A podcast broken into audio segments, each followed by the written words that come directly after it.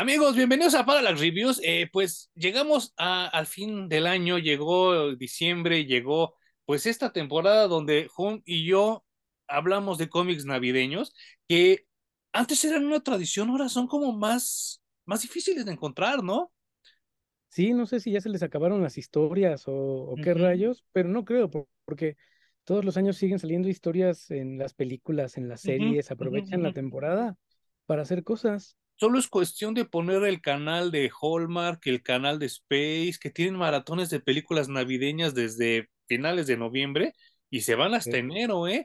Yo creo que tiene más que ver con una, una cuestión de autocensura, porque ya ves que en Estados Unidos ya mucha gente no dice Merry Christmas, dice Happy Holidays, así como ya no dicen Feliz Navidad, ya dicen Felices Fiestas, lo cual a mí se me hace una mamada, una ridiculez, pero eh, porque a, a fin de cuentas la gente sigue diciendo Feliz Hanukkah, ¿no? O sea, no tiene que ver una cosa con la otra, pero ahora ya como que todo quiere ser políticamente correcto, y también siento que por ahí algo tiene que ver esto de que ya no haya tantas historias navideñas. No sé cuál sea tu opinión, Juan. Eh, a través de los años nos tocó, gracias a Editorial Novedades, unas historias de Navidad de Spider-Man horribles, deprimentes todas, que, creo que nada más este, te hacían sentir más, más culero, o sea, no, no, solo recuerdo una muy chida que a ver si luego también la, la, la leemos que tenía que ver con, el, con The Watcher, con, con el vigilante, de ahí en fuera, todas eran depresivas, todas estaban bien culeras y todo eso. Sin embargo, Superman hace todo lo contrario y siempre nos regala como historias bien chidas de Navidad y no importa la época, ¿eh? porque eh, le ha tocado desde este Grim and Gritty de los ochentas, noventas, hasta esta nueva época así como que súper este, eh, flamboyante y, ex- y exorbitante y todo esto de los dos miles y siempre hay buenas historias, ¿no, Jun? pues yo creo que eran eh, muy en el espíritu de Marvel, ¿no? Que siempre ha sido como mucho más Sí, aterrizado y más culé, porque a la gente efectivamente en la vida pues tiene temporadas muy malas sí. y sobre todo en las historias de Navidad siempre existe este contraste de gente que le va muy mal ujú, y la historia va llevando todo para que al final termine con una nota muy alta y muy buena onda, ¿no? ujú, ujú. Em, yo creo que esto de los gringos pues tiene que ver con que nosotros aquí no tenemos el mismo problema porque Navidad no está inmiscuido el nombre de Jesucristo, ¿no? Pero cuando dices Happy Christmas, pues está metido ahí el nombre de Cristo. Sí, claro. Entonces ahora ya como que no eh, ha ido en decadencia la, la religión católica cristiana y entonces ya mucha gente no lo cree, no lo comparte y por eso prefieren decir Happy Holidays, ¿no? Eliminar el Christmas. Sí. Pero creo que estas historias tienen mucho valor y la temporada tiene mucho valor de entrada porque son momentos en donde el mundo pasa frío, la gente se muere y solía muchísimo más morirse congelada en la calle porque no tenía abrigo, no tenía quien le tendiera una mano. sí, sí. sí. Y pues el espíritu de Navidad es justamente ese, ¿no? De estar juntos, de ayudarse, de regalarse cosas que, que se utilicen.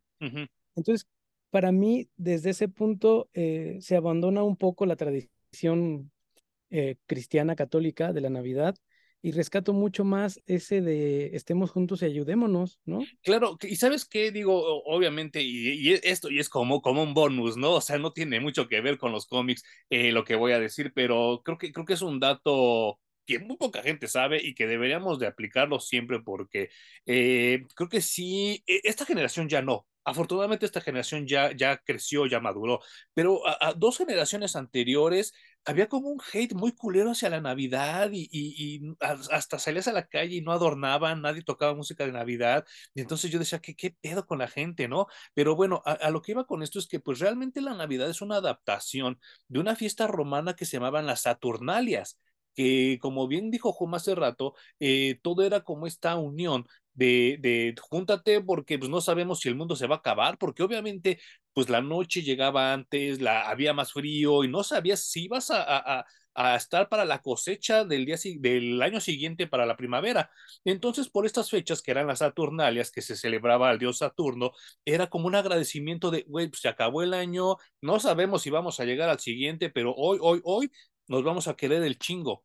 Y creo que como dice Home, es lo que tendríamos que adoptar y adaptar a nuestra realidad, no andar con mamadas de que Happy Holidays y Merry Christmas, o sea, no, güey, no, o sea, simplemente festejemos que estamos otro año vivos, acabamos de pasar una pandemia súper culera donde mucha gente no sobrevivió y creo que, que está chido que, que, que, que festejemos estar vivos, ¿no? Sí, hace unos días me decía mi mamá, oye hijo, ¿nos vamos a regalar algo de Navidad?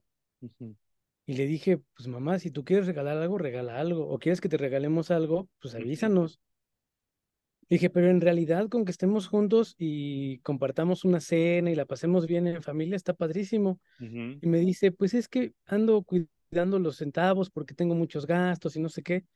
Y le dije, pues es que mamá, de eso no se trata, ¿no? O sea, no se trata de regalar Navidad. Entonces, como tú dices, compartir, estar juntos, protegerse, recordar que estamos para apoyarnos en las buenas y en las malas, es mucho más que suficiente para festejar, güey. No hay mucho que hacer. Y que estamos terminando otro año, o sea, neta, llevamos dos años arañando, arañando, porque pues sí, la economía no está bien, los trabajos no están bien, la salud no está bien, y entonces creo que festejar que acaba otro año y que estamos vivos, creo que se vale, ¿no? Y, y independientemente de si lo haces por Jesús, por Santa Claus, por los Reyes Magos, whatever. Creo que está chido festejar, ¿no? Creo que, creo que al contrario, creo que al mundo le hacen falta pretextos para festejar. Y Sí, pues no sé, o sea, y, y vaya, todo, todo va como en, en, en comunión, todo va como en unión, todo va relacionado con el cómic que vamos a hablar hoy, porque es parte de algo que era como lamentable, o sea, se llamaba, para empezar la historia es Funeral for a Friend, que es eh, de, de, del funeral de Superman. Este es el, el, la cuarta parte. Eh, si ustedes ya escucharon nuestro, nuestro especial de los 30 años de la muerte de Superman, sabrán que tanto Hum como yo nos gustó leer Funeral for a Friend, pero sí es muy lento. O sea, sí se nota que tuvieron que meter como cosas a, para llenar los cuatro títulos, porque hay unas que son así, oh, hay episodios que dices, chale, no manches, este me lo pudo haber saltado. Pero este en especial es de donde los que más disfruté hace 30 años cuando los leí, Hum, y ahora que lo volví a leer, lo volví a disfrutar igual. Es que es muy bonito, güey, Uh -huh. porque eh, de entrada es como que la primera vez que muchos de los compañeros de Superman se asoman a lo que él hacía en su tiempo libre, Sí, sí, sí, sí, sí, ¿no? sí. Eh, aquí todavía no se hablaban de Clark y de Diana y de No, eso me, Arthur, nada, nada, nada. genial eso. Entonces, cada quien tenía su vida privada y na- nada más se conocían en los momentos en los que tenían que salvar el planeta o un supervillano muy manchado, etcétera, etcétera, ¿no? Uh -huh, uh Y -huh, entonces, cuando se muere Superman, eh, la compañía de correos se pone en contacto con la Liga de la Justicia uh -huh. y les dice, oigan, eh, ¿pueden ustedes ayudar? Porque hay algo que hacía Superman en Navidad y ahora que ya no está, no hay quien lo haga. Sí. Que ya en su entonces se momento hablaremos de ese cómic, ¿eh? Porque también es, es, es como, di- como dice muy bien Hum, este, este desmadre es como una continuación de una historia que salió hace cinco años antes de esta, o, cuatro, ¿no? Donde Superman leía el correo de la gente y trataba de ayudarles con sus, con sus peticiones. Y, digo trataba porque a fin de cuentas Superman es Superman, pero no es un genio de la lámpara maravillosa que cumple deseos. Entonces él hacía como un esfuerzo por ayudar a la gente y, y entonces el correo de, de, Estados Unidos le pide a la Liga de la Justicia de, oye, pues podrían hacerme este paro. Pero está bien culero porque, digo, todos los que hemos perdido familiares nos damos cuenta que el madrazo, el impacto de cuando alguien se muere es eso, un impacto. Pero el dolor real es cuando los empiezas a extrañar cuando empiezas a decir, chingale, ya no están aquí, o ya no le puedo decir esto, o ya no podemos hacer el otro.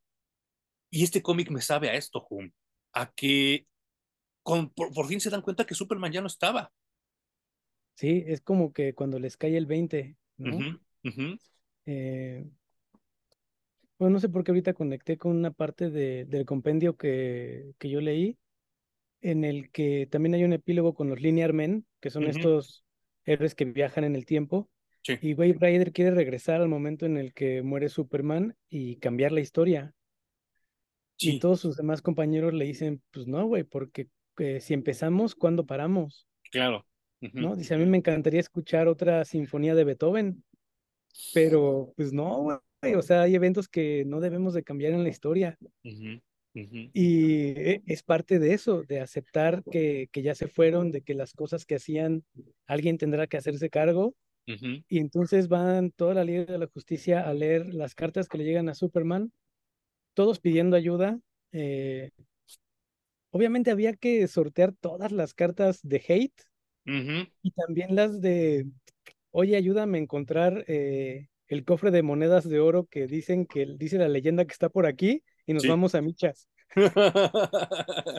Es que, es que vaya, eh, no, no- quiero que, que esto suene de la manera equivocada porque yo aprecio mucho, mucho los comentarios que me hacen a mí en lo personal, a Jun, eh, a Po en el canal.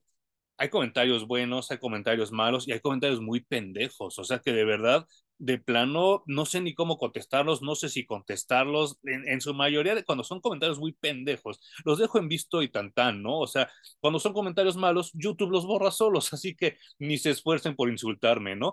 Y, y, y, yo, yo, yo, que soy un simple mortal, tengo que lidiar con este tipo de gentuza. Pues imagínate Superman, todo lo que tenía que leer de hate, ¿no? Seguro le llovía. Y eso conecta también con eh, una segunda historia parale- paralela dentro del mismo cómic, en el que hay un chavo ahí adolescente que durante la muerte de Superman decía, ah, es que pinche Superman, ¿qué, güey? Pues tiene todo, pinche superhéroe de tres pesos, ¿no? Y es justo al que le cae Doomsday encima de su casa, la destruye por completo y casi mata a su familia. Y entonces está en Metrópolis buscando cómo resarcir esa culpa que siente, ¿no? De haberlo ninguneado y Claro. Ujú. cuando él rescató a su familia de, de la muerte, ¿no? Sí, sí, sí, sí. Entonces creo que eso también eh, me gustó mucho de cómo construyeron el cómic. Llega y se encuentra con Jimmy Olsen, porque hay una señora que dice que era la esposa de Superman y está dando como un discursito, Sí, no manches. este, pero pues se topa con que Lois Lane dice, güey, esa señora no sabe ni, lo- ni de lo que habla. Mm-mm. Y entonces se quedan nada más Jimmy Olsen y este adolescente, y él le explica, es que vengo a buscar una manera de resarcir esa, esa culpa que siento, güey, porque eh, está bien gacho que nunca le pude siquiera agradecer y decirle que cambió mi visión de lo que Superman era. Sí, y ¿sabes qué? Yo hasta ese momento, hace 30 años, caí en cuenta que Jimmy Olsen también era un adolescente. Porque no sé si te acuerdas que en las películas de Christopher Reeve, que fueron las primeras con las que yo tuve contacto, Jimmy Olsen ya parece un señor, ¿no? Sí, se eh, lo ponen más adulto y en general creo que en todos los cómics de Superman también, o sea, yo siento que Jimmy Olsen para mí siempre estaba como por ahí de los 25, Ajá, 26. ajá, sí, pero parece que originalmente era mucho más, más joven, sí. porque también recordemos que en estos oficios como en el periodismo y fotógrafo para eh, periódicos, pues había muchos que entraban aprendiendo y haciendo sus pininos y Sí. Pues entraban de 17, 19 años, ¿no? Ahora son becarios, ahora se les conoce como becarios, pero como dice Hume, en ese entonces, pues era de chamba, ¿que ¿la quieres hacer? Sí, ¿la sabes hacer? Sí, vas, entras. Y ahora ya es mucho más difícil, ahora son becarios y cositas así, pero sí en ese momento yo caí en cuenta que Jimmy Olsen era adolescente y estaba hablando con otro adolescente, y entonces el lenguaje es como, como de chavos, y ahora que lo volví a leer dije, pues está súper bien, y no sé, digo, salvo tu mejor opinión, es que, es que quiero, quiero, quiero hacer un énfasis en esto. Estaba yo ahorita en lo que hablaba Hum, haciendo yo una cuenta. Los cómics generalmente antes tenían 24 páginas, ahora han cambiado, a veces son más, a veces son menos, también dependiendo la, la editorial, pero de 24 páginas que tenía este cómic, estoy contando, son 14 páginas, Hum, donde está lloviendo. O sea, es una atmósfera súper depresiva todo el tiempo, Sí. ¿no? O sea, por lo menos la primera parte, ¿no? Es así de, está lloviendo y está lloviendo chingón y los superhéroes, aparte de que llegan, se están mojando y les está valiendo madre porque tienen que atender este asunto. Todos tienen su vida personal, como dijo Jun, pero se tienen que reunir para este desmadre. Y algo que, que me gusta mucho, mucho, mucho es que, y lo comentamos también en el video de, del 30 aniversario de la muerte de Superman, está muy cabrón, y esto solo lo había hecho, eh, eh, y aquí viene la, referencia obligatoria a John Byrne, alabado sea su nombre, que no sé si te acuerdas de un episodio de Los Cuatro Fantásticos donde todo el cómic se trata del Doctor Doom, y nunca salen los Cuatro Fantásticos. Y ese güey se la pasa diciendo, no, que esos culeros y que bla, bla, bla, y que los voy a madrear y voy a inventar esto. Y son 24 páginas del Doctor Doom. Y ni en una, o sea, ni siquiera en una salen los Cuatro Fantásticos. Entonces, ¿a qué voy con esto? Este es un cómic de 24 páginas donde 12 se la pasa lloviendo y en todo sale la Liga de la Justicia. No sale Superman para nada porque está muerto. Y entonces a mí se me hace tan grandioso porque para mí fue uno de los primeros remojones chidos, fuertes, sólidos de la Liga de la Justicia en cómic. Porque ya habíamos hablado que la Liga de la Justicia que estaba hasta ese entonces era muy chafita. Y entonces aquí sí yo veo a los que yo recordaba de niño en los Super Amigos. Creo que es, al menos también para mí, una de las primeras veces en donde se reunieron todos los superhéroes, güey. Porque incluso eh, en cómics de la Liga de la Justicia nunca se llegaron a juntar tantos. No, ni tan poderosos. Y, y, además, bien, yo lo disfruté mucho porque el dibujo está chingón. Justo También decir. se sufre de que cuando los juntan, el dibujante solo sabe dibujar al del título sí. eh, eh, principal. Y los demás le quedan bien Pero en, en, este todos, todos están muy bien, güey. Yo quiero. Hay una escena inicial en donde sale el Capitán Marvel que llega volando Esa. al diario El Planeta. Puta, güey. Qué cosa más épica. Uh -huh. Yo, una sí. disculpa, como siempre, a la gente que nos está oyendo en el podcast. Para empezar, quiero que busquen la portada en Google. Es eh, Superman 76. Y por favor, chequen esto. O sea, sale toda la plétora de superhéroes icónicos de los noventas, que es una maravilla. Pero hay una controversia en esta portada muy grande que yo no me di cuenta hasta que Hum me lo señaló. Él tenía, como lo comentamos en la, en la semana anterior, toda la colección de las tarjetas de la muerte de Superman. Entonces, yo le dije, oye, pero ¿qué pedo con esta portada? Porque en la tarjeta que tú tienes sale Shazam tirando la, la, la, la capa de Superman y aquí sale Batman. Yo, yo, yo, yo, Emanuel Armas, en lo personal, prefería la portada con Shazam. Siento que tenía más significado histórico, porque que Batman esté despidiendo a Superman eh, es así como de, pues ni eran tan buenos pates, ¿no? O sea, como que qué pedo, ¿no? Y que Shazam estuviera así tirando la capa, en mi mente pasaron tantas cosas, Hum. Yo dije, no manches, es que Shazam va a reemplazar a Superman por un tiempo. Y, o sea, y yo ya estaba haciendo mi pinche rosa de Guadalupe en la mente, hasta que tú me dijiste, no, es que realmente es porque esta es, Skybox no tiene los derechos de Batman. Y yo, va, me lleva la verga. Sí, en ese momento, no, creo que era Tops, la compañía que hacía tarjetas que tenía los derechos de Batman. Uh -huh. Entonces Skybox tenía que, su, eh, que, sustituir al personaje uh -huh. y Batman apareció en casi todo el funeral, güey. Sí. Eh, de hecho, eh, hay una escena en donde van cargando el, el, el sarcófago, el féretro, sarcófago, uh -huh. este, en el que originalmente salía Batman y tuvieron que cambiarlo, ¿no? Por el Capitán Marvel. Sí. eh, incluso creo que también sale Robin y también lo tuvieron que cambiar y pusieron a... No me acuerdo, pero bueno, el chiste uh -huh. es que hubo muchos cambios allí y efectivamente, o sea, se sentía tan permanente la muerte de Superman que ya estábamos pensando quién lo iba a suplantar, güey. Sí, sí, sí. sí. Eso era una locura. Lo, lo, lo, peor de todo es que, que llega el momento donde, donde pues fue tanta la mercadotecnia, fue tanto lo publicitado, fue tanta la, los productos que salieron alrededor de la muerte de Superman que no teníamos tiempo como para, de analizar y de ver. Pero digo, tú ya, ya, dijiste que ya no las tienes. Si hay alguien que todavía las tenga, o si tú tienes ahorita el dato, Hum, también las tarjetas, esos retoques, esas, esas, esos reemplazos, ¿los hizo también Dan Jorgens o habrá sido otro dibujante fantasma? No, yo creo que sí fue Dan Jorgens porque el estilo es eh, ultra parecido, güey. No hay. Uh -huh, uh -huh. Uh -huh. Ni siquiera se nota el pegote, ¿sabes? No. Es, es como, como, que así nació el arte. Entonces yo claro. creo que sí. Porque además, ¿cómo comisionas a alguien más para que lo haga? ¿no? O sea, sí, no es, el evento es tan grande y generó tanto dinero que yo creo que hasta él mismo dijo, oigan, si lo van a cambiar, yo me hago cargo, güey, porque sí.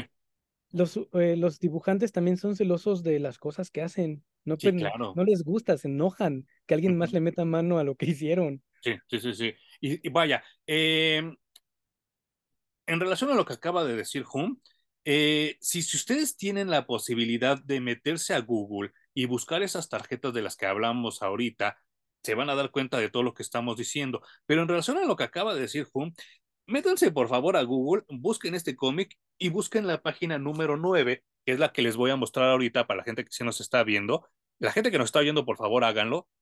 Hum, yo no he visto una cara de la Mujer Maravilla tan bonita como esta. Qué cabrón estaba este güey, ¿eh? Sí, no, pero hasta el cuerpo, güey, porque hay un par en donde sale completito. Ah, sí, La, aquí está. Es la página, cabeza. es la 11. Qué maravilla, güey. Sí, sí, sí, sí, sí, es hermosa. O sea, Va la Mujer Maravilla, qué maravilla. Sí, Sí, totalmente. sí. sí, sí, sí. Y, y yo he estado tratando de pensar a alguien que la dibujara así tan bonita y ahorita no me viene nadie a la mente, ¿eh? Y es que no es, no, no estamos hablando bonita solamente de la cara. El lenguaje corporal también cuenta Sí, mucho, ¿no? Cómo, cómo se para, eh, qué posiciones adopta para lo que está diciendo o lo que está haciendo. Y yo, pues, yo le he dicho muchas veces en la vida, eh, todo siempre es mucho más actitud que el cuerpo bonito que tengas o la cara bonita que Sí, tengas o lo que sea. La simple actitud te hace un ser humano deseable o, o rechazable, ¿no? Porque ahorita me vienen a la mente otros dibujantes grandiosos de Wonder Woman como, pues como eh, John Byrne, el mismo John Byrne, que alabado sea su nombre, pero él siempre la dibujaba como guerrera, ¿sabes? O sea, esa, esa Diana que dibujaba John Byrne sí se notaba como una amazona. Y estaba también Mac Deodato Jr., que la dibujaba buenísima, pero también era más como un, como un pictoral de Playboy, ¿no? O sea, era nada más como que posiciones muy sexosas y como muy, muy sensuales y todo eso. Y, y, y me acuerdo ahorita de, de este, este chavo, se me fue ahorita, Terry Dodson, que siempre le pintaba lo su trajeron porque en teoría iba a ser una Wonder Woman súper buena y súper perfecta y no le llegó, güey. No, no, no, no. Y fíjate que, que, que eso, ese ron, el de Terry Dodson, eh, que por aquí lo debo de tener, a ver si ahorita lo encuentro, eh, me gusta mucho, pero sí me decepcioné, ¿eh? Yo creí que la iba a dibujar mejor, creí que le iba a sacar como más jugo al personaje, y ni madres. Es más, Frank Cho, que es experto en dibujar mujeres sabrosas, le queda grande Wonder Woman, ¿eh? Es que sí, no, no es solo dibujarla vo- voluptuosa. Wonder Woman también es uno de esos personajes que a mí se me antoja complicadísimo reflejar la personalidad de, del personaje en, en lo que te decía, ¿no? En la actitud y en las posturas corporales. O sea, Sí, sí, sí, eh, mucha gente se quejó de, de Gal Gadot. Yo también al principio decía, chale, está raro porque está muy flaca, muy flaca. pero mm, de pronto también le ves ese lenguaje de, de la Mujer Maravilla en las películas, en Ujú. cómo se para, en cómo habla, cómo actúa. Sí. La ternura, Y ¿no? hasta me, pues me cayó la boca, güey. O sea, terminé aceptando que Gal Gadot está chida para Wonder Woman. Sí, sí, yo también, yo también lo creo. ¿eh? Yo, y yo también pensaba lo mismo porque decían, no, que ella era policía en Irán y que su pinche madre y tiene un entrenamiento militar y bla, bla, bla, y se ve que es experta. Yo así de, ¿de qué sirve todo eso si está bien pinche flaca, no? Pero ya después cuando la ves en pantalla, que, que tiene una mirada así compasiva, que tiene una actitud hacia la vida como muy agradable, porque se ve que en la vida real es así también ella, porque he visto videos así fuera del papel donde también se ve que es bien buena onda y que se ve que es como muy noble y que se ve que es como muy amable, eh, eso le aporta mucho al personaje. Y entonces dije, "Ay, bueno, me callo la boca. Sí me hubiera gustado ver a alguien más atlética, vaya, como las luchadoras que yo veo en la WWE, que hay varias que yo podría poner ahí que diría, no manches, se vería bien chida, ¿no? Pero quién sabe cómo se transmitan en pantalla. Y lo mismo pasa con los dibujantes, o sea, eh, a mí, yo, a mí me molestaba mucho, y esto es a título personal. eh, en estos años, precisamente, empiezan las convenciones de cómics en México, porque como lo hablamos en el episodio anterior, la muerte de Superman trae un mega boom, pero así cabrón, cabrón, cabrón. Y ya de repente había convenciones, ¿qué, Hum? ¿Cada dos meses? Y de compañías distintas, ¿no? No es que fuera exactamente la misma. Y convenciones o reuniones o Sí, eh, programitas, revistas. sí, sí. un chingo de cosas de cómics gracias a que esto hizo que la economía del cómic explotara. Muy cabrón. Y entonces ahí había paneles, había pues mesas donde pues los entonces chavos que querían empezar a dibujar cómics hacían sus dibujos. Todos los dibujos que hacían de la Mujer Maravilla me parecían tan vulgares, tan corrientes, tan mal hechos, que yo decía, no, no manches, es que el personaje no se merece eso. Y yo sigo pensando, ¿eh? Es que creo que algo muy bonito del personaje de la Mujer Maravilla es que también eso es una interpretación personal. A ella no le importa tener el cuerpo que tiene ni la cara que tiene. Para ella eso es algo completamente desechable. El corazón de ese personaje viene de mucho más adentro. Sí. Entonces, basando en eso su personalidad, pues va mucho más allá de lo que le podamos ver como piernona, nalgona, chichona. Y creo que allí es en donde eh, eh, enchuecan algunas interpretaciones de editores, dibujantes, Sí, que creen con que, que con que sea voluptuosa y sexy, ya la hicieron, pero eso, eso no es la Mujer Maravilla, güey. Y ya hablaremos de, de, ella en algún momento porque sí hay muchas historias de ella que, que podemos analizar, pero particularmente queríamos hacer el énfasis en esto porque creo que Dan Jorgens realmente entendía a la Mujer Maravilla y se me hace tan extraño que no se la hayan dado en algún momento para que él escribiera y dibujara.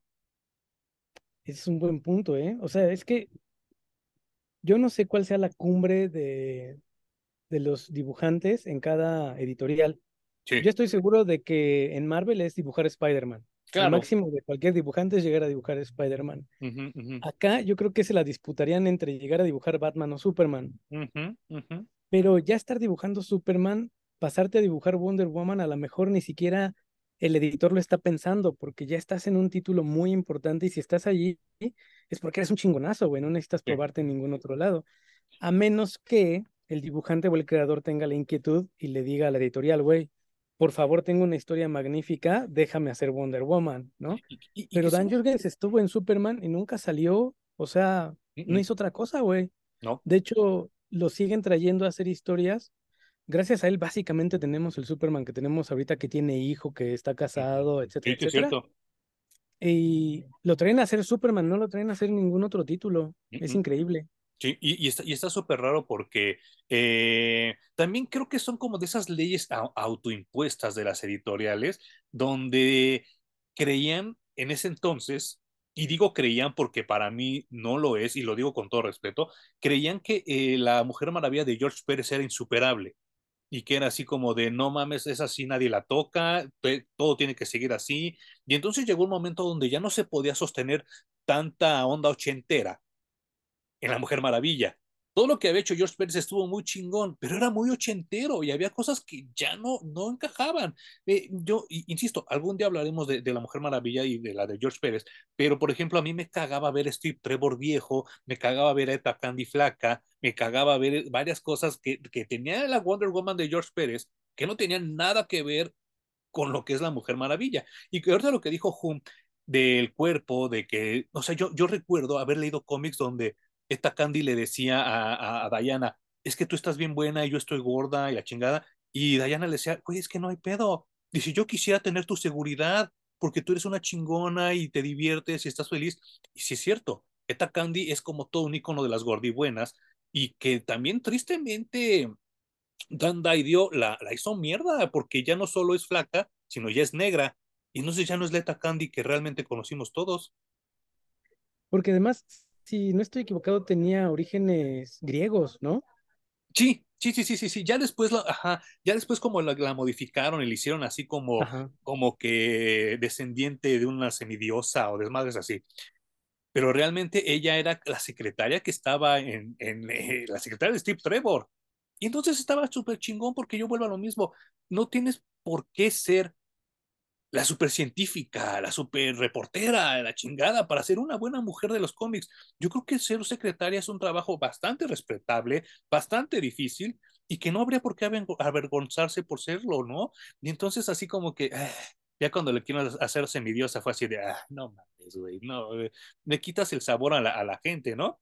Y, y no, no sé, o sea, es que también está muy cabrón porque en el mismo panel, en el mismo cómic, en la misma situación, y lo dijiste muy bien hace rato, está Wonder Woman, está Power Girl y está la Doctora Light, que son tres personajes totalmente opuestos entre ellos, entre, entre una y otra, y sin embargo, todas las dibuja bien, y como bien dijiste, todas tienen un lenguaje corporal diferente.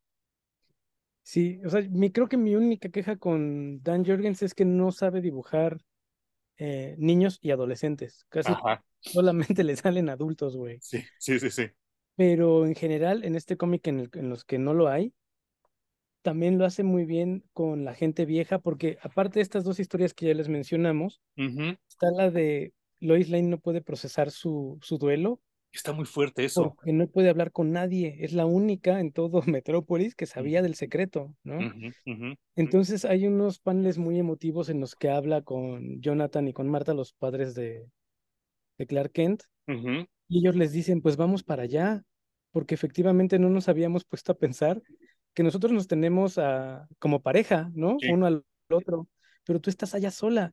Y entonces se lanzan con Lana Lang a, a que los cuatro puedan vivir un duelo mucho más decente, sobre todo en apoyo a Lois Lane. Sí, claro. Y creo que eso está mucho mejor logrado que la historia del adolescente que va buscando lavar su culpa, ¿no? A Metrópolis. Sí, sí, sí, sí. Pero esta parte de Lois Lane y los papás de Superman cuando se ven y se sueltan a llorar, eh, ya lo has dicho tú, ¿no? Eh, hay pérdidas que cuando alguien llega a darte el pésame, tú dices, gracias, pero tú no lo puedes entender. Uh -huh, uh -huh, en cambio, hay gente que llega y que tú sabes que entiende lo que es perder a alguien tan cercano y con el que sí puedes llorar y decir, me siento comunicado contigo, ¿no? Porque Claro. estamos en el mismo nivel y podemos hablar el mismo idioma. Entonces, esto ocurre en este cómic y lo hacen excelente, güey. Sí, sí, sí, sí, muy bien. Y, y- y vaya, yo también sigo, sigo subrayando, sigo eh, poniendo el énfasis en que Lana Lang es de los personajes más desperdiciados del cómic en general, porque también a ella le hubieran podido haber sacado una mega super historia de cómo vivió ella la muerte de, de Superman y de Clark, sobre todo, porque él, ella, ella y Clark fueron novios de morros. Y entonces, híjole, aquí sí, sí vi como una, una oportunidad desperdiciada. Y vaya, volvemos a lo mismo. Creo, creo, creo que también es la Lana Lang más bonita que he visto, ¿eh? La dibuja también muy bonita Dan Jorgens. Aquí, aquí está la, la, la prueba. Para los que nos estén oyendo, esta es la página número 15. Y entonces se empieza a desarrollar el cómic y los superiores empiezan a hacer los favores que, que le piden a, a las, a- a las, en las cartas, ¿no? Y, y está súper chido porque muchos lo disfrutan. A pesar de que como que no lo quieren aceptar, lo disfrutan, ¿no? Pues es que están acostumbrados a las grandes amenazas. Es lo que yo digo que le pasa ahorita a Marvel y que She-Hulk se queja de eso en su final de temporada, que dice, no espérate, güey, o sea, ¿por qué el final tiene que ser que llega Hulk y que hay una amenaza cósmica y que va a acabar con el mundo y que, o sea, ubícate, este show es mucho más aterrizado, yo solo soy una abogada, etcétera, etcétera, etcétera. Sí, sí. Y los superiores también tienen esta parte de ayudar al de a pie y creo que eso es mucho más satisfactorio para ellos como persona que ir a derrotar a Galactus, ¿no? Sí, sí, sí, sí, sí, sí. Y Y aquí se refleja bien cañón, porque una, a mí, una con las que creo que me gustó más y que es súper sencilla, creo que son dos paneles nada más, en donde leen, hay una señora que está a punto de morirse y que quisiera poder despedirse de su hijo, que hace ujú, años que no ve y que no saben dónde está. Entonces hay que ir a buscar al hijo para llevárselo y que se pueda despedir. Y efectivamente van, encuentran al hijo y se lo llevan para que la señora antes de morir se pueda des- de- despedir. Sí, sí, Y que a sí. mí se me hace un detalle súper importante para la señora y a lo mejor una tontería para un héroe, pero que cuando lo hace, creo que es Guy Garner incluso Es Guy hace. ajá. Sí, es Guy Gardner, aquí está. Es la página 17. Aquí está. Que creo que esta página 17 también es de las mejores, porque, vaya, vemos a Máxima traer comida y vemos a Nightwing darle pues, sus regalos a unos niños que se ve que como que no tienen mucho dinero, y Guy Gardner es el que le lleva a la señora, ¿no? A, a su hijo, que ya los dos se ven como de edad, este, pues avanzada, y sí se ve que probablemente era como su última Navidad juntos. Y, y digo, no sé, o sea, es que está muy cabrón no quisiera así como que hacer demasiados spoilers, porque sí hay, hay muchos momentos como muy bonitos que, que los tienen que leer y los tienen que redescubrir si ya lo leyeron alguna vez, porque también creo que es de las lecturas, home, que ya de grande se siente diferente. Sí, a mí me, cuando leí esto me parecía como de intermedio, ¿no? Pero eh, pues como ya hemos estado descubriendo no solo en estas, sino en otras historias que hemos leído, eh, la lees desde otra madurez, desde otro cúmulo de historias que también ya traes tú vividas o recibidas de alguien más y se siente muy distinto. Efectivamente, creo que de todos los cómics de Funeral por un amigo, es el que más se siente de duelo y sí. de, de funeral. Y e- es muy extraño porque a pesar de que la atmósfera del cómic es muy depresiva, porque, insisto, son, son 14 páginas lloviendo y el resto nevando. Ya cuando cae la nieve, empiezan las cosas como que a arreglarse y se empieza, o sea, y, sí es como una diferencia visual muy fuerte, porque la nieve es como más amable, ¿saben? O sea, es como más, más suavecita, es más tierna, cae lentamente, y entonces el sentimiento empieza a cambiar. Y sobre todo es esta parte del adolescente que ya comentábamos, que eh, es así como el, bueno, pues qué bonito que ya se resolvió su historia, pero ya no quiero saber más de él. a pesar de que no nos hicieron caso y lo querían seguir metiendo a huevo, para mí este hubiera sido como un buen final y ya no volver a saber de él hubiera estado chido, ¿no? Pero se va extendiendo y no sé, ahorita, ahorita corrígeme si me equivoco, Hum. ¿Esa es la primera vez que vemos la estatua que le hacen a Superman? Según yo, sí. Sí, ¿verdad? Sí. Que la ponen precisamente, eh, vaya, es que aparte de que es la estatua, es su cripta, porque tienen su cadáver, ¿no? O sabes qué, quizá fue un número anterior, porque el funeral en realidad es, eh, digamos, el funeral cargando el cuerpo, ¿no? Claro. Es un número anterior. Esto ocurre una semana después Ok. de- del funeral. Y vaya, eh, es, que, es que lo traigo a colación por dos cuestiones. Eh, la primera, esa estatua de Superman a mí como que nunca me terminó de gustar, como que siento que no representaba muy bien lo que era el personaje y lo que todos sentíamos. Y no, digo, no sé, a fin de cuentas era, era como un homenaje a una portada de George Pérez, donde sale Superman, donde estaba aterrizando un águila en su brazo, ¿no? Que, que también era homenaje a una de, de Jerry Siegel todavía, o, o ya era Kurt Swan. Yo creo que ya era Kurt Swan, pero también creo que eso era más como de Capitán América que de Superman. Sí, yo también creo lo mismo, o sea, porque yo, yo si hubiera sido como que el encargado de la obra, yo hubiera pedido al escultor, pues mejor ponlo volando, ¿no? O sea, ¿para, para qué chingados lo pones así? Pero bueno, esta idea de la estatua del funeral de Superman fue retomada por Zack Snyder y lo hizo de una manera fatal, ¿no? Pésima.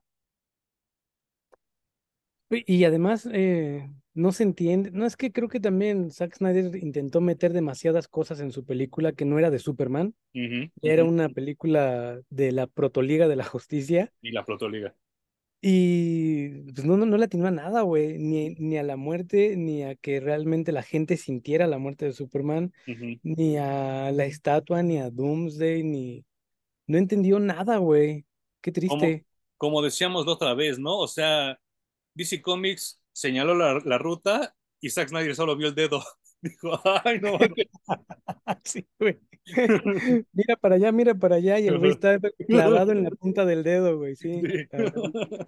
Sí. Y vaya, eh, eh, no sé, eh, eh, es, que, es que vuelvo a lo mismo. Eh, yo recuerdo historias bastante depresivas de, de, de Spider-Man de Navidad.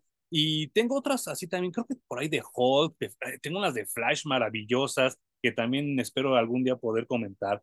Eh, pero esta, esta en particular, creo que fue la primera historia de Navidad que yo leí de DC Comics y, y, me agradó mucho que la escogieras así como para inaugurar este mes de Navidad, porque sí es, es muy bonita, es muy bonita. Yo había olvidado todas las ganas que le estaba echando Dan Jorgens y, y, y los editores también, ¿no? Porque debe haber sido un trabajo editorial muy cabrón y que al final lo lograron muy, muy bien y que como sí. muy, bien, muy, bien, lo dijiste hace rato, ya no lo hacen, ¿eh? Ya les cuesta trabajo juntar tantas historias en, en un solo concepto.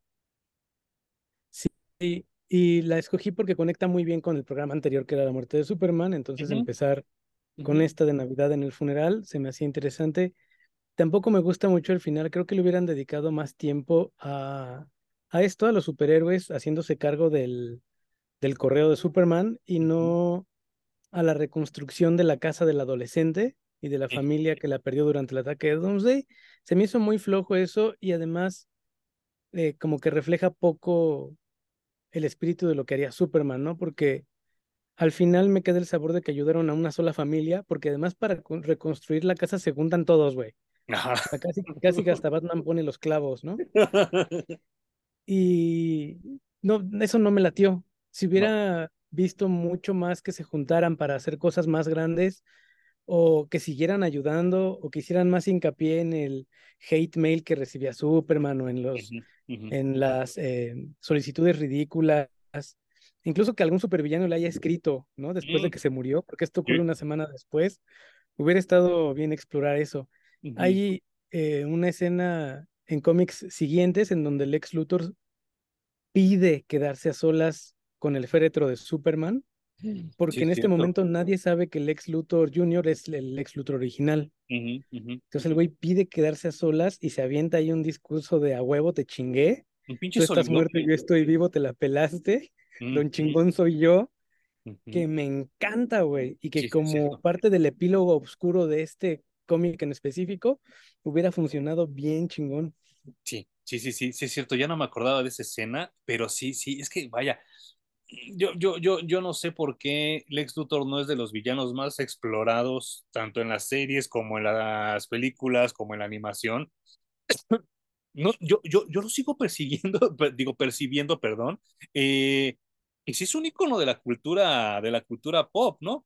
Hace poco estaba trabajando yo en, en un proyecto de Telemundo y estaba yo platicando con unas amigas y llega un güey de traje, pelón, que yo supongo que era un productor de los de ahí de Telemundo y con una actitud así totalmente soflamera y mamona. Y entonces yo hablé en voz alta y dije un chiste para mí mismo y dije, ¿y este pinche Lex Luthor qué pedo, no? Bueno, todas mis amigas se rieron, todas entendieron el chiste, porque si no lo vieron en Smallville, lo vieron en otros proyectos, lo vieron en la caricatura de la Liga de la Justicia, lo vieron en la caricatura de Superman, todos ubican a Lex Luthor. Y entonces está bien cabrón porque yo, yo no entiendo cómo un personaje tan bien ubicado no está explotado en ningún lado.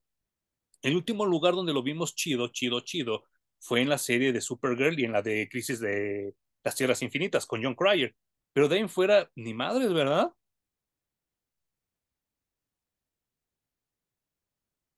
Ah, creo que ya se, se, se desconectó un poco. Ya, no, aquí sigo, aquí sigo. Ah, ok.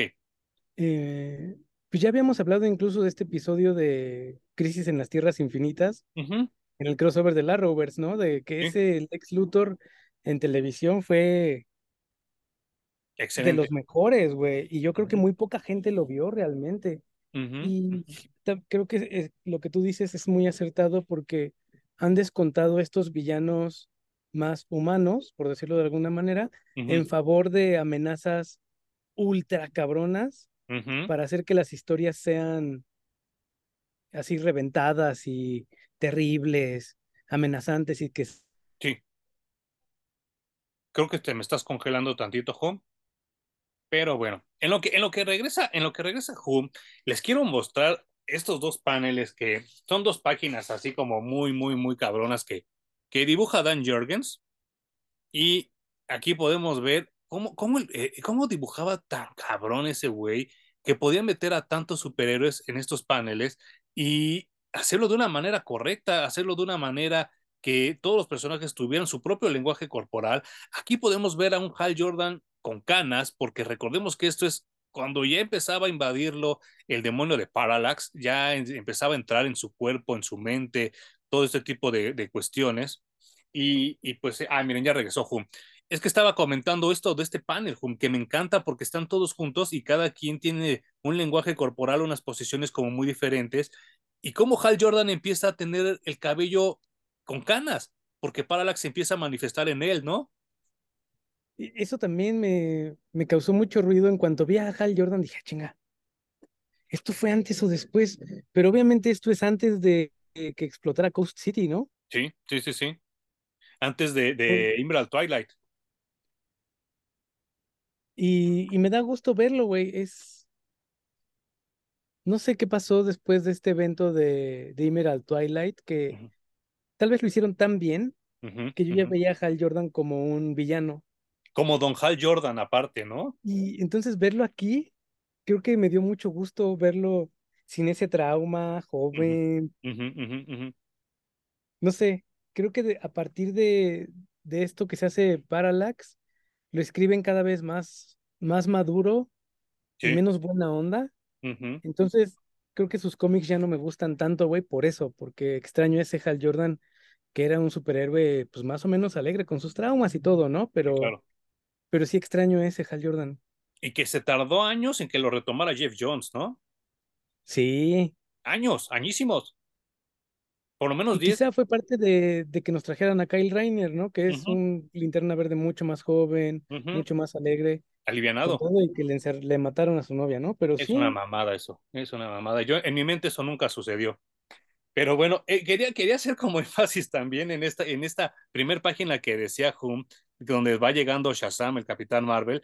Pero a mí me da mucha risa porque eso sí pasa en la vida real.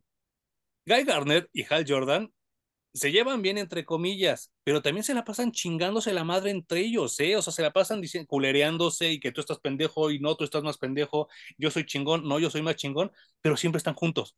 Y me da mucha sí, risa porque aquí los dibujan juntos.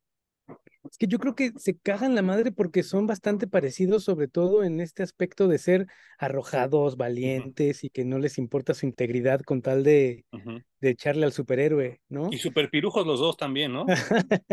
Sí. Ujú. Sí, no, me gusta, me gusta mucho este panel, me gusta mucho este cómic, estoy muy contento de que lo hayamos leído. Eh, creo que este es un bu- buen momento para leerlo o releerlo si ya lo leíste, porque pues se acerca Navidad, ya llegó diciembre y este, y pues no sé, o sea, yo no, no sé si tengas algo más que decir sobre este cómic, ¿no?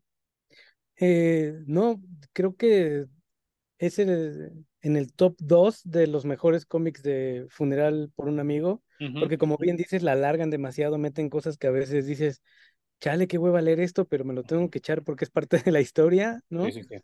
Y este es uno de los más valiosos. La portada, puta, Sí, no manches, es, también es una de mis favoritas de siempre, güey. de toda Yo la no vida. sé a quién se le ocurrió formar a todos los superhéroes en el globo del planeta, pero Ujú, me parece una gran, gran, gran idea.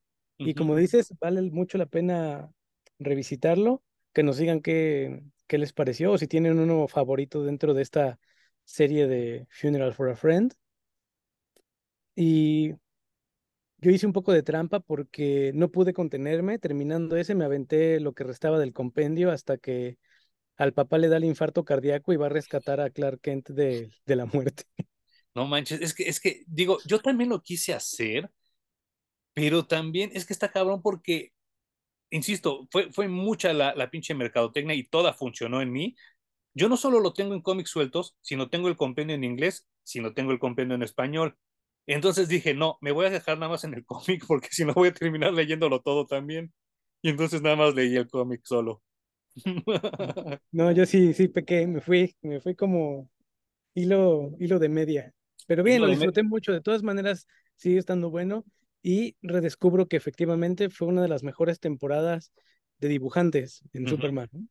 Muy cabrón, muy cabrón. Eh, no, no, no sé si nos esté oyendo todavía, pero le quiero mandar un saludo a Rodrigo Contreras, que nos dejó como 700 comentarios en el video de la muerte de Superman y los leímos todos y se los agradecemos todos porque se ve que es alguien que le Sí. gustaba el tema, que dominaba el tema. Tan es así que dijo que estaba haciendo su tesis sobre este tema. Y Rodrigo, de verdad, Güey, ahórrale, cabrón, ahórrale para tu título. Neta, que esto merece estar en, en- tu universidad. O sea, este pinche libro que tú vas a hacer, que tú estás escribiendo, que tú ya realizaste que solo falta que pagues el título para que te hagan tu examen, merece estar en tu universidad, güey. O sea, probablemente ya te gastaste ese, ese dinero en estos años en otras mamadas.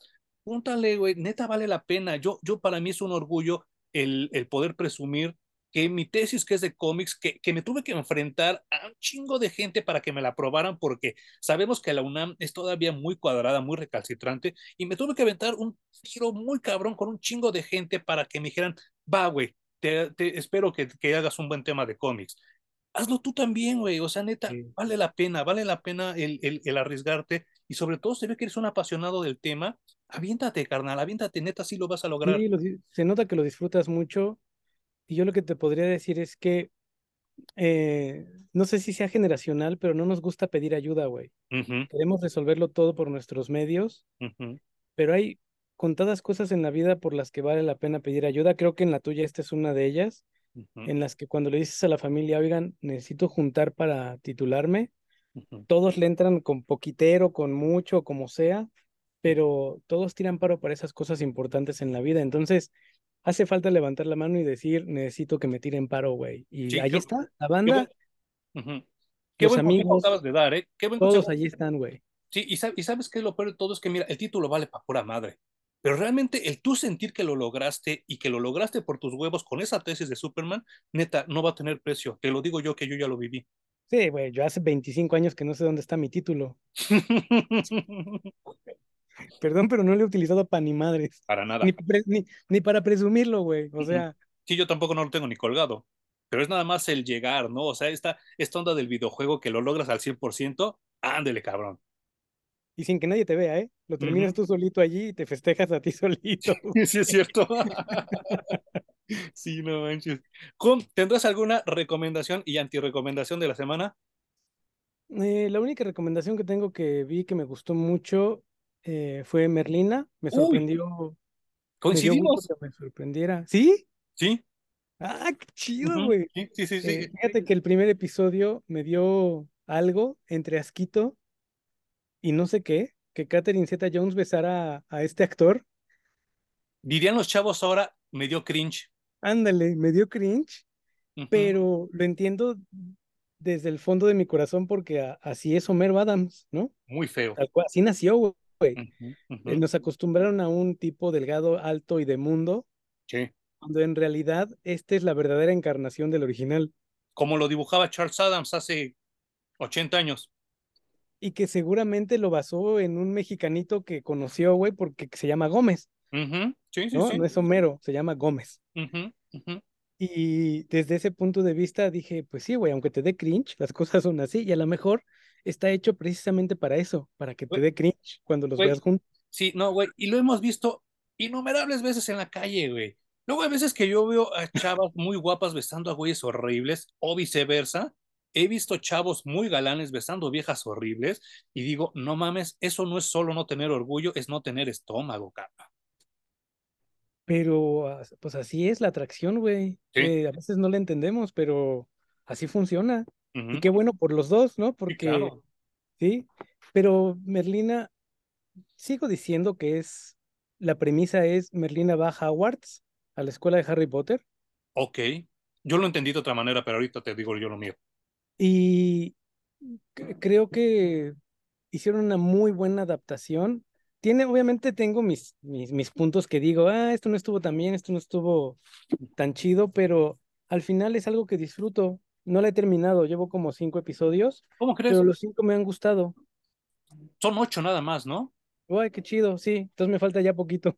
Ujú, Sí, sí, sí. No, y fíjate, vaya, eh, yo, yo no, yo no vi tanto Hogwarts, probablemente porque yo vengo de otro lugar pero yo vi más Monster High, por ejemplo. O sea, Qué yo cuando, bien, güey, qué bueno. ujú, ujú. sí, yo cuando llego dije, ah, no mames, esto es Monster High. Y, y la neta, pues está chido porque Merlina sí encaja. Porque, vaya, es que está bien cabrón porque mm, es que va mi recomendación y mi antirecomendación de esta semana, que todo tiene que ver con Merlina.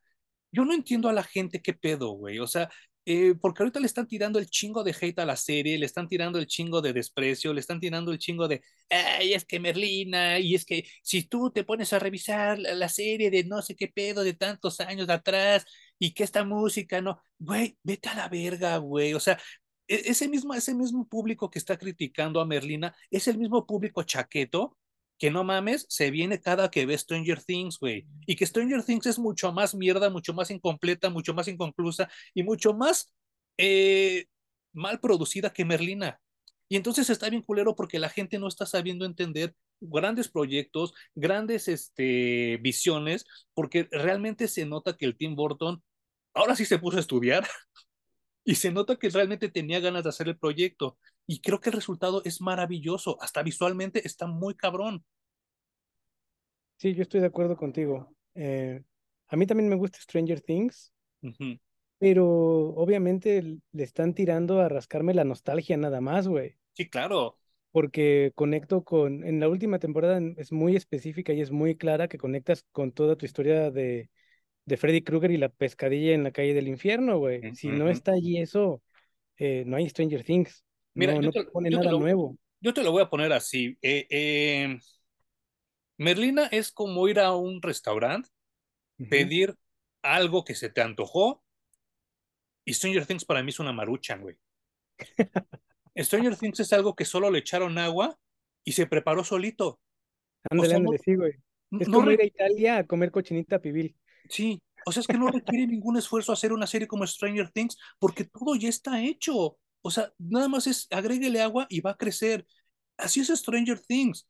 Y Merlina sí tiene otro contexto, ¿sabes? O sea, eh, eh, tan sabe Tim Burton, tan sabe Netflix, tan sabe eh, las productoras que pusieron el dinero para Merlina, que Cristina Ricci fue la que le dio realmente esta personalidad a Merlina, que por algo la llaman a la serie y por algo está ahí, porque realmente si no fuera por Cristina Ricci, Merlina seguiría siendo la chamaca meca que veíamos en la serie original de los 60, que no tenía ningún protagonismo, era un personaje totalmente despersonalizado.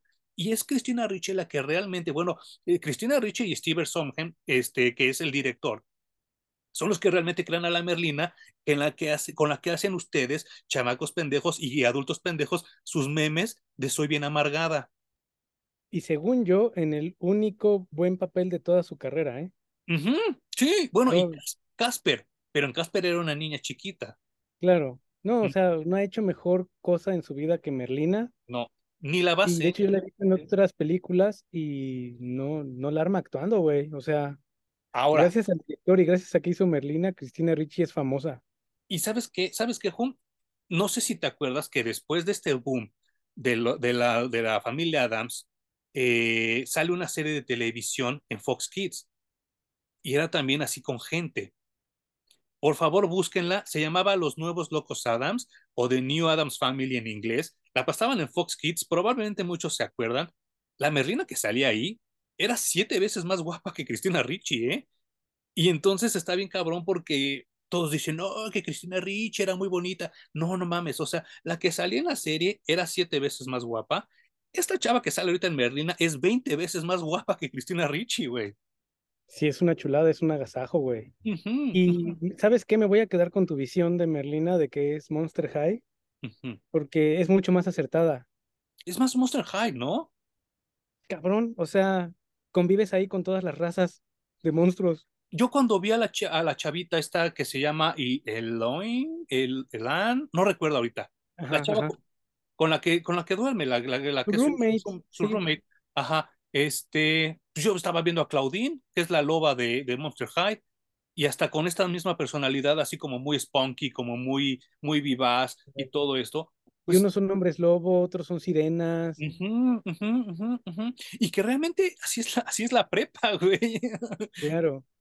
Y además que, fíjate que viéndolo así, tiene mucha más posibilidad de que hagan más temporadas, güey. Claro, y sabes qué, Eh, por un momento me empezaba como a hacer, a, a dar un poco de escosor, que sí obviamente tiene mucha influencia, porque sabemos que Tim Burton es súper fan del cine noir y tiene como mucha influencia de este cine noir y es detective y todo este tipo de cuestiones. Y de repente yo empezaba a decir, híjole, no manches, es que Merlina la van a convertir en Jughead, en Torombolo de Riverdale, porque es casi, casi la misma, hasta la misma personalidad, ¿no? Y entonces llega el momento, y no quiero hacer spoiler ni para Hum ni para la gente que no la ha visto, pero llega un momento donde todo se resuelve en que Merlina es una pésima detective. Y entonces eso me gusta porque Qué bueno. no puede ser, no puede ser todo en la vida. Claro. entonces, Yo la verdad dije, ¿qué tipo de Nancy Drew es esto? Nancy Drew, justo eso es lo que te iba a decir. La única que puede darse el lujo de ser una chamaca detective chingona es Nancy Drew. Aquí la, aquí la tengo, aquí la tengo homenajeada. Sí, este, pero sí, demuestran que Merlín es una pésima detective. Y entonces dije, qué bueno, porque no puede ser todo en la vida ella. O sea, ya está bonita, ya toca chingón, ya baila chingón, ya no puede ser todo en la vida. Y entonces, hasta se tunde a tres güeyes al mismo tiempo. ajá, que tampoco me molestó, ¿eh? No, eh, yo intenté mi, mi autodefensa en este tipo de, de guiones. Me dijo, "Ah, como que no está chido que sea tan cabrona físicamente, pero lo hacen de manera que me lo comí y me resultó natural. Además, sí dije, ah, huevo, es una chingona. ujú, ujú.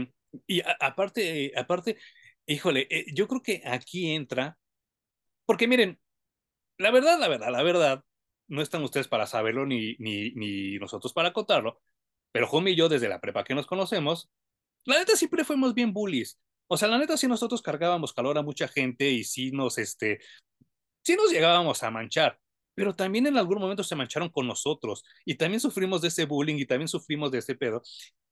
Este desmadre que hace Merlina es algo que todos nosotros quisimos hacer con nuestros bullies. Romperle a su madre a todos al mismo tiempo, ¿no? Completamente de acuerdo. Es Ujú. sueño mojado de nerd. Sí, sí, sí, sí. Y por eso no me molesta. Eh, debo de decir algo. Ya llegaste, o sea, obviamente creo que sí, porque creo que es en el segundo o tercer capítulo donde sale este monstruo diseñado por Tim Burton. Ah, sí. Tampoco me convenció mucho, es ¿eh? lo que te iba a decir. Híjole, Tim Burton, te agradezco mucho lo que estás haciendo en televisión. eh, me gusta mucho lo que estás haciendo con Merlina, pero güey, agarra el lápiz de nuevo. Ya estás dibujando bien culero. Ah, Pero además está raro que lo hayan solucionado con gráficos generados por computadora cuando Tim Burton tiene un historial de, de, de solucionarlo con efectos prácticos, güey. No sé, en los, en los capítulos siguientes sí se ve que es stop motion, pero no te quiero spoiler nada. Ah, ok, ok, ok, ok. Sí, o sea, es, eso no, no me convenció de monstruo, pero igual hasta donde voy sale poco. Sale como en flashazos muy rápidos, Ok. eh, No, lo- acercamientos a la cara tal vez que duran un poco más, pero Sí, no, pues, más también adelante creo sí, que a veces pecan de mostrar a la criatura demasiado tiempo cuando está hecha por computadora y ni siquiera está bien hecha, güey. regresamos al Doomsday de, de Snyder, ¿no? Sí, no, pero, pero realmente sí, sí, este, quiero, quiero que esta sea mi recomendación. Qué bueno que, que co- coincidimos cagadamente. sí. Estoy contento por eso. diría mi, mi querida Nayeli La- Larruz, cagadamente, que este, lo, lo, lo, lo logramos, coincidimos. Eh, pero sí, insisto, mi antirecomendación es la banda que le está tirando tanto hate, ¿eh? Y, y, y de verdad, esta misma banda que le tira hate a Merlina es la misma banda que sigue oyendo Luis Miguel, que sigue oyendo Guns N' Roses, que sigue oyendo Café Tacuba. O sea, es gente que se quedó 30 años atrás quejándose de algo que no es tan viejo, que se siente fresco. O sea, obviamente sí, los cómics de los Locos Adams tienen casi 100 años. La serie original ha de tener 60. Pero me refiero a algo fresco porque no es, no es, no es nostalgia de los ochentas, o sea, no es nostalgia de los noventas, es algo que está ubicado en una época, es más, creo, y, y ahí sí se lo pido a Hum que ya después me lo aclare, creo que en, durante todos los capítulos solo hay una canción vieja, ¿eh? De ahí en fuera toda la demás música es nueva y eso lo agradezco yo mucho. Y vuelvo a lo mismo, no te puedes quejar de eso y decir, no, que Merlina culera cuando ves Stranger Things. Stranger Things, neta, es basura, es maruchan, es, es comida que nada más te la comes y la desechas y la cagas y tan tan. Este pedo sí tiene una profundidad muy cabrona y, y, yo, yo sí estoy a gusto que, porque también he visto muchos posts que, qué triste que los niños de ahora agarren a Merlina como role model y bla, bla, bla. Yo así de, bueno, mames, o sea, prefieres, prefieres que los niños se fijen en el mundial que, que en alguien como Merlina. Digo, no, no chingues, no tiene nada que ver tu queja, ¿no? Y por último, eh, no sé si te pasa lo mismo, Hum. Creo que Tim Burton está más a gusto haciendo televisión que cine. Sí, pero es que también ya habíamos hablado de esto de que cuando les hacen las cosas por encargo, no les sale nada bien, güey. Y se nota cuando están haciendo algo que querían hacer. sí, Ya hiciste tu hincapié en que Merlina es algo que Tim Burton quería hacer y se nota. Y yo, o sea, yo siempre estoy a favor de que mejor denle a un creador algo que disfrute a algo que tenga que hacer a huevo, sí, sí, porque el producto final lo va a reflejar y pues Merlina, Merlina ya está como buen ejemplo. Yo también como parte de mi queja, porque no tengo antirecomendación así muy específica, eh, pero me gusta que hay un chingo de gente tirándole hate a Multiverse of Madness, la última película de Doctor Strange, sí. y ganó como mejor película del año en los People Choice Awards. ¿A poco? Ajá. Es que, chale, mira, eh, lo comentábamos ayer fuera de cámaras en nuestros mensajes personales que tenemos tú y yo. Eh, acaba de salir un cómic de Batman donde, literal, literal, Batman se queda en el espacio, en el espacio, flotando, como Gravity, como la película de, de Cuarón, donde Sandra Bullock tiene que hacer el chingo de mamadas para poder regresar a la Tierra. Aquí Batman solo utiliza el gas de su batipistola para empujarse y aterrizar en la pinche tierra. O sea, y entonces yo dije, no, no mames, esto va a ser la gota que derrama el vaso y los fans van a empezar a decir, qué, están, qué culeros están los cómics de Batman, a la verga este personaje, bla, bla, bla. No, Les me metí, a, güey.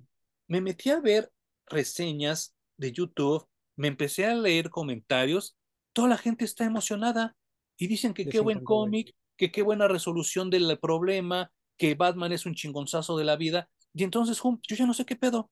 Yo, yo, entonces el pendejo soy yo o qué sucede, güey. Sí, totalmente, son por los pendejos, güey. Eh, yo me aventé los cinco números y me gustó mucho que lo conectaron con una historia que fue La Torre de Babel en la Ujú. de la ¿Te acuerdas que lo leímos? Que también es una basura. Y que básicamente termina con que sacan a Batman de la Liga de la Justicia porque ya no pueden confiar en él y llega Superman a preguntarle, bueno, güey, ¿y tienes método para acabar con todos nosotros? Pero ¿quién acaba contigo si te pones loco? Y esta historia tiene esa semilla como premisa y Batman crea efectivamente un- una cosa que se llama fail-safe, que es algo que lo va a controlar en caso de que se ponga loco, que es un robot, pero que es, regresemos a lo mismo, Batman contra Batman. Entonces, las últimas historias, que incluso ya hablamos de ellas, de en donde nace el guasón, digo, el Batman que ríe, es. Batman contra Batman. Sí. Con toda esta galería maravillosa de villanos que tienen, lo único que se les ocurre es darle a Batman poderes de Dios, cosa que elimina el 90% de los argumentos de los fans de Batman. Eh, porque ya nadie, nadie puede decir me gusta Batman porque no tiene superpoderes y es humano. No. Olvídense de ese argumento. Se siguen con esta línea de que Batman tiene poderes casi de Dios y creo que esa parte fue la que a mí ya me terminó por disociar de, del personaje. Toda la Liga de la Justicia intenta ayudarle y este robot los vence a todos, güey. Ajá. A todos y además los vence en segundos. A Superman le para la chinga en dos trancazos, eh, va por Aquaman y también en dos movimientos casi lo mata. Entonces digo, güey, neta, ya se les cumplió el sueño mojado de que nadie puede contra Batman. Sí. Y desde allí, los mismos escritores a los que les escribí, les encargaban escribir historias para Superman, decían, es que no se puede. O sea, durante los 70 Superman era ultra mega poderoso y los Sí, escritores claro. decían, no puedo escribirle nada a este güey porque no hay nada creíble, no hay amenaza creíble para este personaje. Y Batman era creo que de los últimos que tenían que haber estado en esa posición, pero ahora está allí y a la gente le está gustando muchísimo. Sí. Nosotros, como ya se los hemos, se los hemos hecho saber, no lo entendemos. Eh, estaría bien bueno que un fan de Batman nos explicara cómo se hace este brinco, esta conversión de un personaje efectivamente que era humano y que no tenía superpoderes a convertirse en un semidios y que te sigue gustando. O sea, Exacto. ahora, ¿con qué te identificas, no? Y que, y que lo peor de todo es que, que ese mismo, ese mismo argumento se usó con Superman y yo, yo conocí gente que en mi cara me dijo, es que a mí no me gusta Superman porque es invencible, es que no hay reto, no hay un reto para él, todo es fácil para él. Yo quisiera encontrármelos ahorita y que me dijeran lo mismo de Batman. Que me dijeran, no mames, es que Batman está bien culero porque todo lo resuelve con pinches artilugios, ¿no? Y bueno, y si, si no hay nadie que nos pueda platicar por qué, apúntenos hacia un podcast o al- alguien que dé una opinión al respecto y que nos ayude a entender, porque no es que nosotros tengamos la verdad y sepamos todo, a lo mejor hay algo que no estamos viendo y que no, es, no nos permite disfrutar del personaje y de sus historias, güey. Y honestamente, apúntenos hacia dónde que yo estoy dispuesto a aprender. No, y sabes qué, lo peor de todo es que también bajo ese argumento, yo recuerdo mucho, mucho que durante los ochentas, principalmente los ochentas y noventas tempranos, le tiraban mucho hate al Batman de Adam West, bajo ese argumento, ¿eh? Güey, yo eh, vi un tuitazo respecto a la historia que decía Adam West estaría orgulloso. Claro, claro, sí, no manches, es que, es que de verdad la gente decía, no, es que el pinche Batman con todo acá y el ese acá, su, su baticinturón y saca acá un spray y le gana al tiburón. Güey, esto es lo mismo, lo Al mismo, nivel de ir cargando la bomba para sí, detonarla y que no saben dónde, güey. es lo mismo exactamente. Y entonces también Wow. Qué bueno, qué bueno que hay negocio, qué bueno que se está vendiendo el cómic chingón, porque siempre es buena noticia que el cómic se siga vendiendo, pero no manchen, también ustedes como fans de Batman exijan más, ¿no? O sea, también ustedes pidan más, porque este tipo de, de, historias mecas las escriben mis alumnos de la universidad, no mamen, ¿no? O sea, también ustedes pidan más, o sea, digo, ahora ya, ya entiendo por qué andan con, con esos güeyes tan feos o con viejas tan feas, porque pues eso es lo que ustedes se merecen, porque es lo que pidieron, ¿no? O sea, también por eso la vida los trata de la verga, porque pues piden poquito, la vida les da poquito. Sí, a ver qué tal. Yo, la verdad, que siento desperdiciado ahí a Jorge Jiménez, Sí, porque sí, me sí. gusta mucho su dibujo, Muy pero cabrón, muy cabrón. eh, yo no bajo las manos, ¿eh? Yo sigo leyendo la historia de Batman que me digan que está buena en el momento y la discutimos, güey, pero sí necesito a alguien que me explique qué está pasando y por qué lo disfrutan tanto. Sí, yo también, yo también. pues espero que para la siguiente semana, el siguiente video, hayas terminado Merlina para que terminemos de hablar de esto. Ah, sí, sí, seguro que sí, güey. Sí, de verdad, de verdad fue algo muy, muy agradable, una sorpresa muy agradable para mí. Y sobre todo, ocho episodios, creo que es lo correcto. Ya, por favor, olvidemos esas series de 40 episodios, de 24 episodios, que nada más arrastran el argumento de manera horrible. Aquí creo que se logra muy bien con ocho. Tan, tan. Sí, caray. Y Netflix se tiene que, y parece que se está poniendo las pilas porque tenía mucho tiempo sin contenido decente. Sin meter un y ya poquito a poquito va, va mejorando, ¿no? Ojalá sigan así, güey. Sí, sí, sí, sí, concuerdo totalmente contigo, Jum. Pues bueno, nos vemos la siguiente semana. ¿Algo más que quieras agregar, Jum? Eh, no, todo bien, estamos chidos. Todos chidos. Y pues yo también, eh, la siguiente semana hablaremos de otro cómic de Navidad de Superman. Y pues por favor, eh, la, la, gente que, que, que, nos oye en Spotify, en Amazon, en Apple, pues muchas gracias por, por hacerlo, por reproducirnos. Si tienen el tiempo, si tienen ganas, si tienen este, la disposición, déjenos una reseñita ahí para que nos ayuden a mejorar las cosas que no les gusten, que, que crean que podemos este, pues mejorar y siempre cualquier reseña nos ayuda a nosotros a que la gente y conozca más nuestro, nuestro ah, trabajo. bueno, y si tienen ganas que nos escriban por Twitter, ¿cuál es el tuyo? Eh, el mío es arroba blackstar-parallax, que es ahí donde, donde siempre reviso todo. Y es mi misma cuenta con ese nombre en Instagram, pero ahí nada más subo mis ah. dibujos. Cool, pues la mía es arroba el-hum-el.